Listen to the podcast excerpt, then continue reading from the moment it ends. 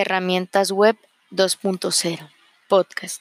El podcasting o podcast consiste en la distribución de archivos multimedia mediante un sistema de redifusión que un usuario puede descargar para copiar y escuchar en un dispositivo personal posteriormente a su difusión original y que permite opcionalmente suscribirse.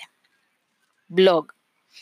Un blog o bitácora es un sitio web que incluye a modo de diario personal de su autor o autores contenidos de su interés que suelen estar actualizados con frecuencia y a menudo son comentados por los lectores.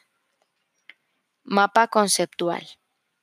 El mapa conceptual es una técnica usada normalmente por estudiantes, que consiste en dar una sinopsis sobre un tema en concreto, aprendizaje significativo, el uso de mapas conceptuales permite organizar y comprender ideas de manera significativa según el tema seleccionado.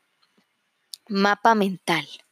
Un mapa mental es un diagrama usado para representar palabras, ideas, tareas, lecturas, dibujos u otros conceptos ligados y dispuestos radicalmente a través de una palabra clave o de una idea central. Los mapas mentales son un método muy eficaz para extraer y memorizar información.